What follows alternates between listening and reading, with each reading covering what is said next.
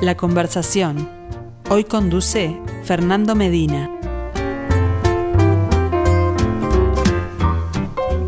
Saludos para todos, bienvenidos a La Conversación. Dejamos atrás el lunes de libros, el martes de Rosario, llegamos al miércoles de arte UI en perspectiva. Cada semana un autor. La protagonista de estos días acá en el estudio con uno de sus cuadros es diseñadora gráfica y artista plástica. Nos proponemos ahora en estos minutos conocerlas a ella, conocer su palabra, su nombre, Natalia Brignoni.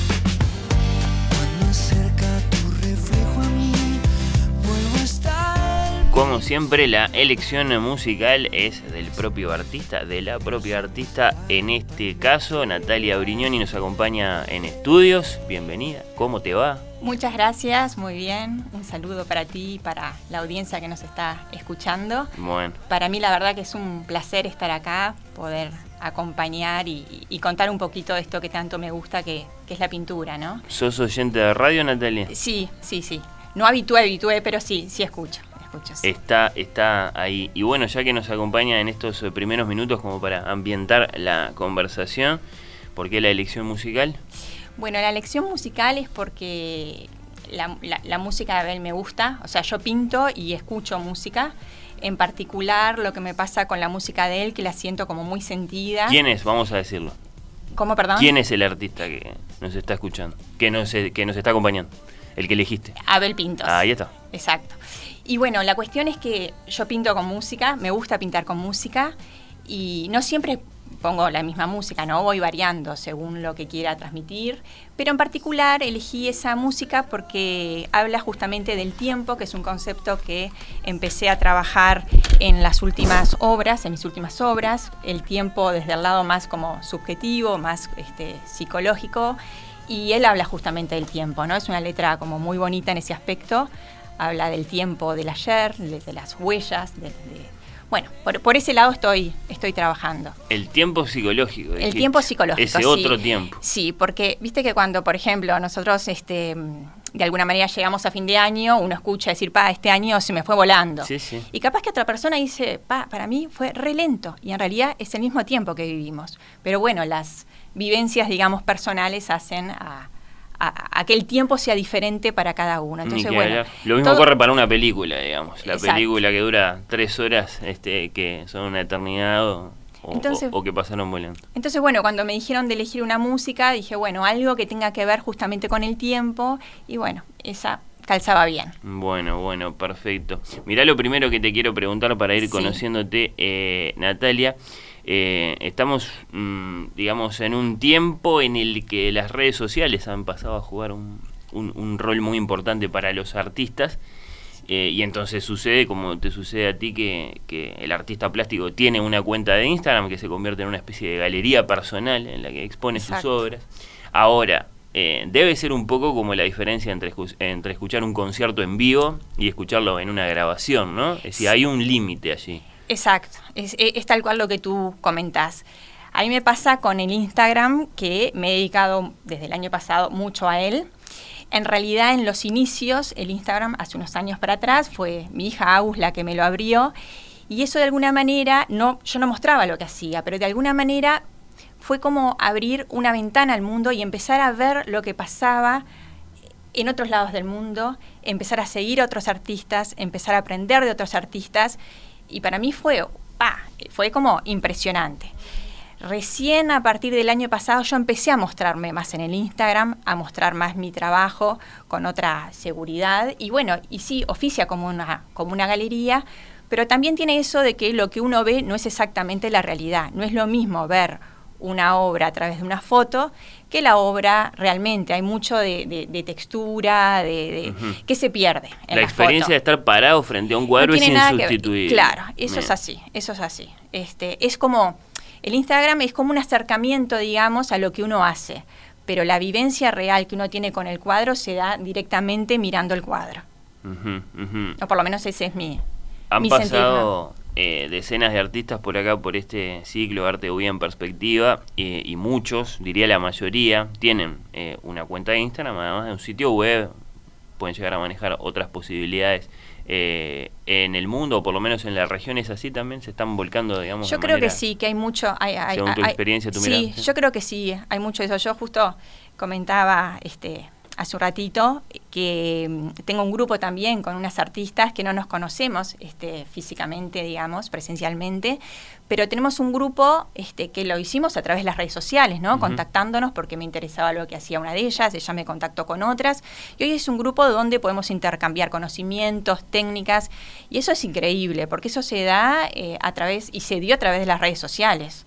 Eh, te da como un acercamiento hacia el otro que, que quizás no lo puedes tener, porque, bueno, en este momento yo no, no podía, en el momento que, las conocía ellas tampoco podía viajar, ni ellas podían viajar, ¿no? Pero te permite eso, conocer este, otras realidades, otras, otras historias diferentes, y bueno, eh, es súper enriquecedor. Y hay un gran cruce ahí de, tarjetas postales, sino de las obras en sí, de, sí, de, muestras de las obras, que por lo menos eh, cumple con un acercamiento. Sí, sí, de acompañarnos en el proceso, a veces cuando uno pinta y no va a ningún taller, que es el caso mío, actualmente pinto, este, digamos, sola, no estoy yendo a, ningún espacio compartido, a veces uno tiene dudas, ¿no? En el, en el proceso y, bueno, o las resolves sola o tenés un grupo de apoyo. Entonces ahí sí pasa a ser importante tener un grupo este, a la par que pueda tener otra mirada diferente al público, que no es artista.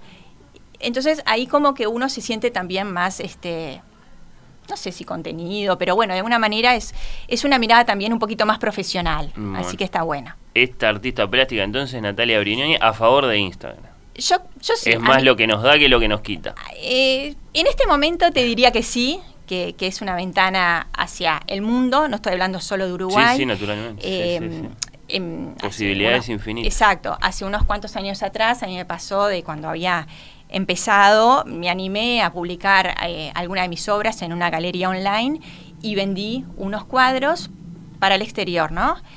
Y, para mí también fue como increíble, o sea, primero animarme a hacerlo y después que alguien entre, imagínate, una cantidad impresionante de artistas me eligieran a mí que no tenía trayectoria. Para mí eso fue como, eh, estoy hablando de unos cuantos años atrás, fue como el primer, wow, qué increíble, ¿no? Es como un estímulo, digamos. Y eso y eso pasó online también. Y bueno, sí, está la tentación de decir, más allá de toda esa red que vos decías que se teje allí entre los artistas, de decir que es, democratizador, en el sentido de, que cualquiera puede, en principio, en principio. Sí, en principio, porque también hay, determinados criterios de, selección también. Sí, sí, sí, pero bueno, puede pasar eh, Seguro, todo, entonces, seguramente sí. Demos algunos pasos atrás, eh, Natalia, Natalia Briñoni, naciste en Montevideo. Sí, exacto. Sí, soy, soy de acá, este una familia grande, somos cinco hermanos. Este, ¿De acá de toda la vida, Montevideo? De acá de toda, la, vida, sí, sí, toda la vida de acá. Y te hiciste como artista, pero también eh, es una de las noticias biográficas destacadas que tenemos por acá, como diseñadora gráfica, que evidentemente es una actividad que está cerca y lejos al mismo tiempo, ¿no? Exactamente, tú lo definiste muy bien, o sea, tiene eh, ni que hablar que sus puntos de contacto, porque en definitiva el diseñador gráfico también maneja un tema de paleta de color, un tema de, eh, bueno, de, formas, de líneas, de, diálogo con los elementos gráficos. Y de creatividad. Y de creatividad, fundamentalmente de creatividad. Pero la diferencia con el arte es que el arte es más libre. En la publicidad o en el ambiente, digamos, eh, sí, de, la, de las campañas y de la publicidad que yo me manejo, siempre hay algo que comunicar, algo objetivo que comunicar, hay un beneficio que comunicar. Entonces ahí uno no es tan libre. O sea, es libre, pero tiene sus restricciones. hay metas definidas. Hay metas definidas, el mensaje tiene que ser eh, la prioridad y bueno, ahí está, bueno, la, eh, de alguna manera es la... Eh, el proceso diseñador que tiene que, lograr hacer algo creativo, justamente, ahí sí puede ser un poco, volcar un poco de, eso, de, esa cabeza más artística, pero sin dejar de lado que tiene que comunicar lo que tiene que comunicar, que es, una, es algo diferente a lo que me pasa con las pinturas. En las pinturas yo puedo expresarme mucho más libre. Yo no tengo que comunicar necesariamente un mensaje de otro, de un producto. Y puedes dejarte llevar por algo que está pasando en una tela, digamos, sin saber muy bien qué está pasando.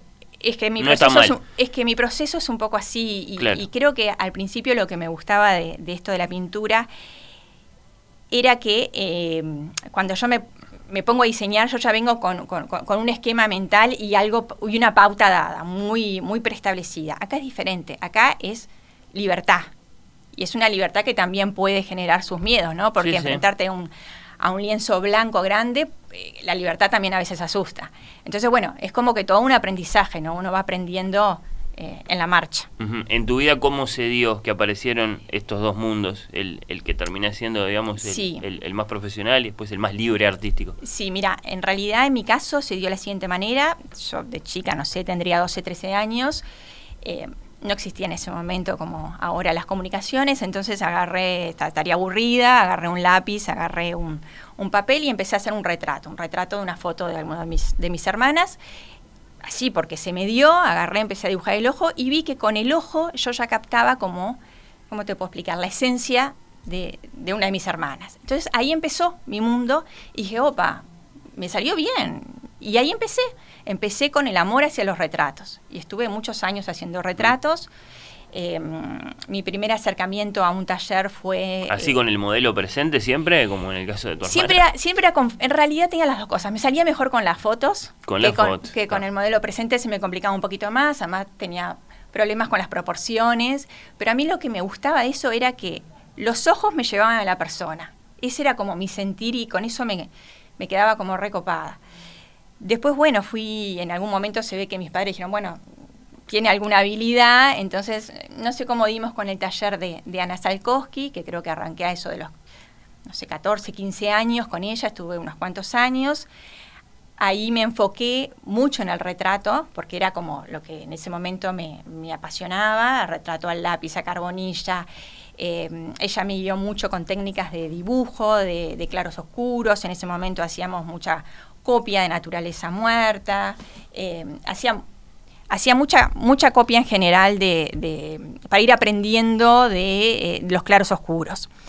Hasta que en algún momento vi que ese proceso había, eh, digamos, ya no me conformaba, ya el retrato como que ya no me, no lo sentía como antes, y entonces ahí empezó una nueva búsqueda hacia otro taller, que no recuerdo cómo llegué al taller de Guillermo Fernández, que para mí fue también un, un gran maestro, realmente yo sé que muchos artistas han pasado por, por su taller y tienen el mismo sentir.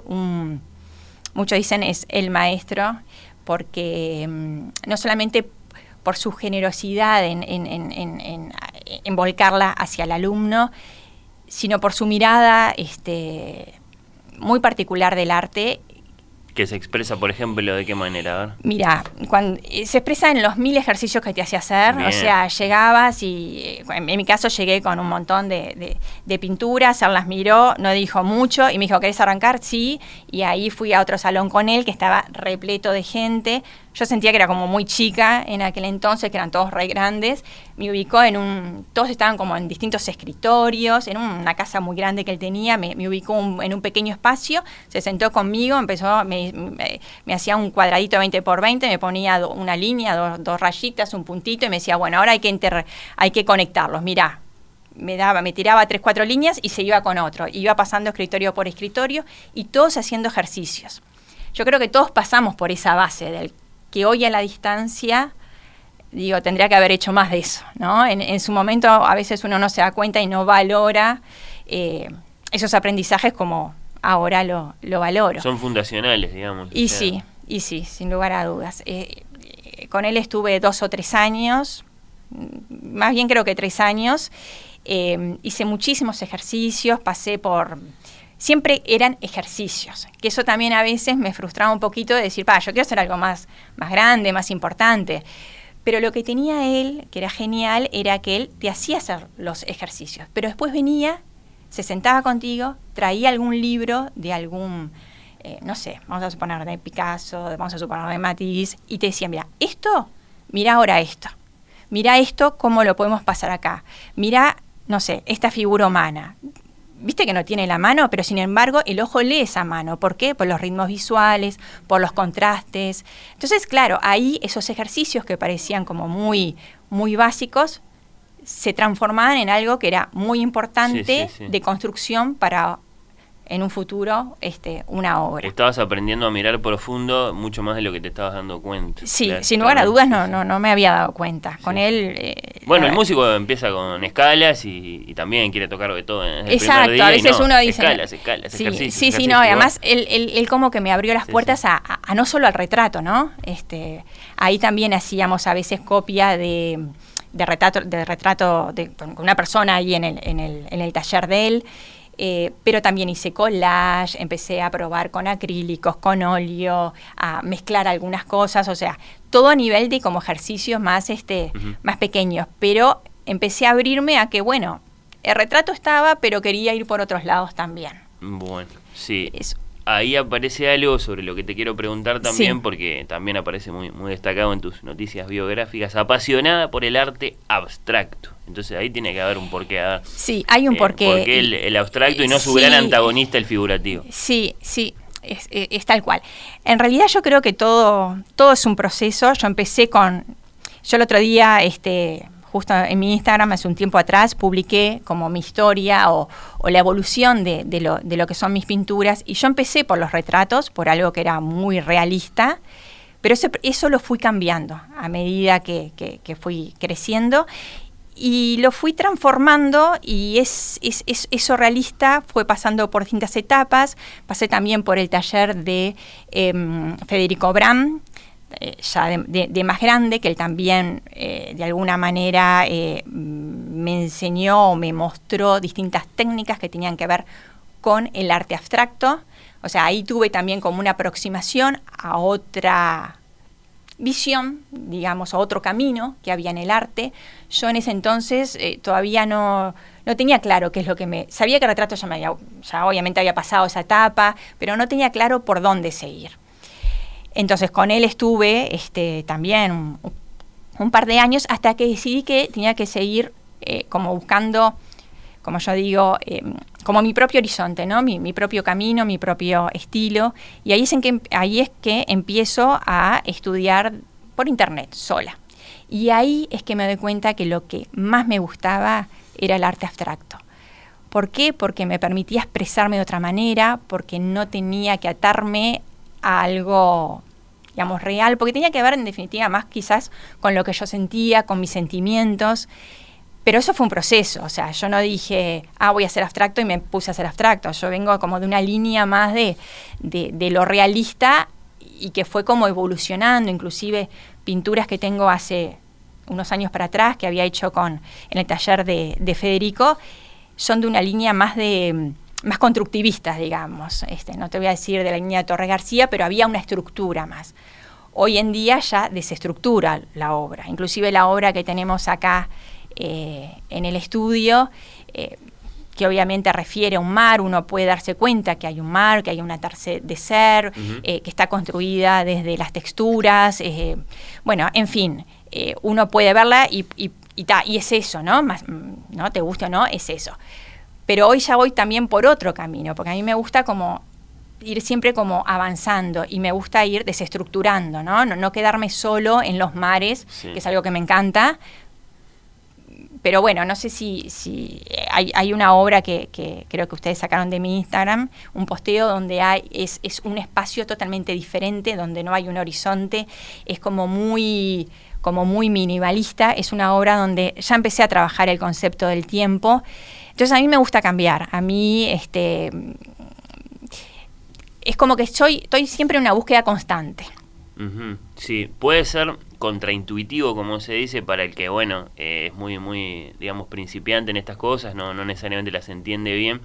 Pensar que para el artista, a medida que avanza y que, digamos, eh, encara etapas, bueno, más, más desarrolladas de su arte, aparece un recurso como de la mancha. Que podría ser, uno piensa de pronto, no, algo más, más, más, más de los comienzos, ¿no? Hacia... Es al revés. es totalmente al revés. A mí me encanta construir desde la mancha. Es más, mis cuadros eh, no los yo cuando me pongo a pintar no tengo en la cabeza voy a pintar un mar o voy a pintar tal cosa. Al revés, yo parto de la mancha, parto de la de superponer eh, pinceladas, trabajo no solamente con pinceles, trabajo con, con espátulas, que son este, mis herramientas preferidas, pero a veces trabajo con los dedos sin nada, trabajo con, no sé, me encanta texturizar, entonces agarro un papel, lo arrugo y, y, eso ya lo estampo y nunca sé para dónde voy a ir. O sea, yo arranco sin saber y arranco rotando el lienzo. A mí no me gusta pintar de entrada, eh, ¿cómo te puedo decir? Eh, decir, el cuadro va a ser así, no, yo lo voy rotando y voy trabajando la mancha, las formas, los ritmos en los distintos, en, eh, digamos, ángulos, hasta que en algún momento digo, ah, esto va por ahí y esta va a ser, el cuadro va a ser horizontal y va a tener, y va a ser así, o va a ser vertical y va a ser así. Pero eso me lleva tiempo. ¿Con qué tendrá que ver? ¿Con, con, lo extraña que es nuestra, nuestra relación, digamos, a través de la mirada, con, las cosas, con la realidad? Yo creo que, no sé, a veces me lo pregunto, ¿no? No tengo la respuesta para eso, pero quizás viene más del lado inconsciente, de que si yo lo trabajo eh, del lado, digamos, que uno, del lado derecho, capaz que ya encuentro un camino más fácil. Cuando yo lo voy rotando, yo me obligo a desafiarme un poco más y a seguir buscando algo diferente para comunicar que a veces es difícil, ¿no? Que, que, el otro entienda esto porque tiene que ver con un, con un proceso muy, muy personal de cada, de cada artista, ¿no? Cómo, cómo trabaja la obra. En mi caso la trabajo desde la textura y desde la mancha y luego de alguna manera superponiendo capas y capas de pintura, llega un momento que me doy cuenta que bueno, que el camino es por acá. Y a veces no es fácil llegar a ese camino. Y uno tiene que a veces aprender y bueno, es un eterno aprendizaje a, a lidiar con la frustración, porque eh, lo que vemos en el Instagram y puede ser todo divino en las redes sociales, pero la realidad a veces no es lo mismo. A veces para llegar a un cuadro que puede estar genial, hubo muchísimo tiempo, no es eh, una cosa que digo, ay, la inspiración, wow, y apareció, no, es la inspiración, no sé si existe o no, pero implica trabajo, implica trabajo, implica compromiso, implica experimentar, probar, ver qué resulta, ver qué es lo que nos resulta. Eh, es como una, una suma de cosas, pero sin lugar a dudas, trabajo implica. ¿Qué consejo le darías a ese que dice, bueno, el arte contemporáneo, qué sé yo, hay cualquier cosa, hay gente haciendo cualquier cosa, hay gente haciendo cosas que no son arte y que pasan por arte? Eh, hay, ¿Hay un consejo, una guía para dar, para decir, no, bueno, busquen y van a encontrar? Bueno, es difícil, ¿no? Es una palabra difícil porque también requiere una educación en el otro que no siempre... Eh, no siempre está, ¿no? No siempre entendemos. A veces hay una mancha y nosotros, a mí también me pasa de, de, mirar y decir, bueno, ¿qué habrá querido decir tal artista? Pero bueno, yo de alguna manera como que me esfuerzo en decir, no, bueno, acá quiso comunicar algo, ¿por dónde será? O, o cuál es el diálogo que tengo yo con esa obra. Y, y, a veces pasa que a una persona, no, no a todos nos tiene que gustar lo mismo. Entonces eh, es válido que una persona diga, pa, a mí esto ni ahí me gusta, no me identifico, no me dice nada. Y bueno, sí. Pero se puede estar perdiendo de algo. Pero se puede estar perdiendo de algo, sí, sin lugar a dudas. Estaría bueno, ¿no? Que, a nivel de, la educación uno pudiera tener, eh, brindarle a los chicos más herramientas como para poder ver lo visual, más, ¿no? En, formas, en colores. Pero ¿existen o no existen los, los fraudes esos del que señala la gente a veces en el sentido, esto no puede ser arte? Y bueno, ¿Vos qué? Eh, yo digo que hay de todo en esta vida, Que, que, sí, que, también existe. Yo creo que sí, que, están. Eh, también hay un arte capaz que es más comercial, o sea, hay que saber, hay que saber qué es lo que vale y qué es lo que no, y bueno, y hay que ver también la historia de quien lo muestra, ¿no? Este, eh, es un mix. Saliendo, Natalia, a pasear por, por, por, los siglos, por las latitudes, tenés grandes pasiones con artistas, con corrientes, con movimientos. Mira, a mí me gusta mucho la obra de Tapies, me encanta, me encanta el manejo de, la materia que él hace, me encanta también el trabajo de em, Gustavo Pollo Vázquez, eh, o sea, que, uruguayo, un artista que es, para mí es increíble, este, fui a la exposición que, él hizo y, miraba cada una de las obras y realmente es algo que a mí personalmente su obra me, me conmueve. Eh, me gustan mucho las obras de también de, Olga Armand Won, me gusta mucho también cómo ella trabaja. Y después, bueno, obviamente, cada uno de, eh, de mis maestros, yo admiré cada uno de mis maestros por los que fui pasando en los talleres, ¿no? Admiré a, Ana cuando era chica, para mí es eh, una especie como de, seguridad y de madre, entre comillas. Eh, admiré la obra también, y admiro la obra de Guillermo Fernández, también de Federico Brand. Es como que, bueno, fueron mis guías y, de alguna manera yo conecté. Claro, si el maestro de uno es pintor, también es importante eh, admirarlo para después poder confiar en lo que sea que le está transmitiendo a uno. y después también a mí lo que me pasó es que el año pasado hice un curso, que es un programa, en realidad le llaman un programa para artistas, con una artista abstracta que también para mí marcó como un antes y un después en mi arte, que tiene que ver con eso que tú me preguntabas del arte abstracto, o cuando me di cuenta que me gustó el arte abstracto. Bueno, e, ese programa eh, de alguna manera me fortaleció para decir, a mí lo que me gusta es eso dentro del arte, es lo abstracto, es expresarme desde las emociones o desde, las, desde los grafismos en, un lienzo. Y ese curso fue, fue increíble porque fueron 10 semanas en contacto con gente de distintos lugares del mundo. Fue un curso online, pero teníamos la, el asesoramiento del artista y donde veíamos que el artista pasaba por los procesos que, que todos pasamos, ¿no? De que yo hablaba de, bueno, de la frustración cuando nos sale algo, los recursos que ella tenía para, bueno, eh, de alguna manera destrancarse de eso, que, de, esa, de esa obra que no, que, no salía y cómo la podía dar vuelta o podía transformarla en algo diferente y que ella le daba valor. Eh, obviamente dio mucha técnica, ¿no? Este, de que uno puede texturizar con lo que tenga en la casa, porque en definitiva, como yo te, te decía, con un papel arrugado, con con nylon, con esponjas de, la cocina, o sea, en realidad hay mil cosas que están al alcance de uno y uno no se da cuenta porque está, porque quizás no, no, lo probaste, entonces, este, pero está ahí, está, está al alcance. Bueno, a mí la verdad que me apasiona mucho todo esto. No, se nota podría, y podría estar mucho tiempo hablando porque me encanta. Es un placer escucharte. Es natbri.arte, eh, su cuenta de Instagram, para que se asomen a conocer todo lo que hace esta artista, Natalia Brignoni. Natalia, un placer eh, haberte mm, recibido hoy aquí. Muchas gracias por estos minutos y esta visita. Bueno, gracias a ustedes y gracias por tener esta oportunidad de compartir esto que me gusta tanto.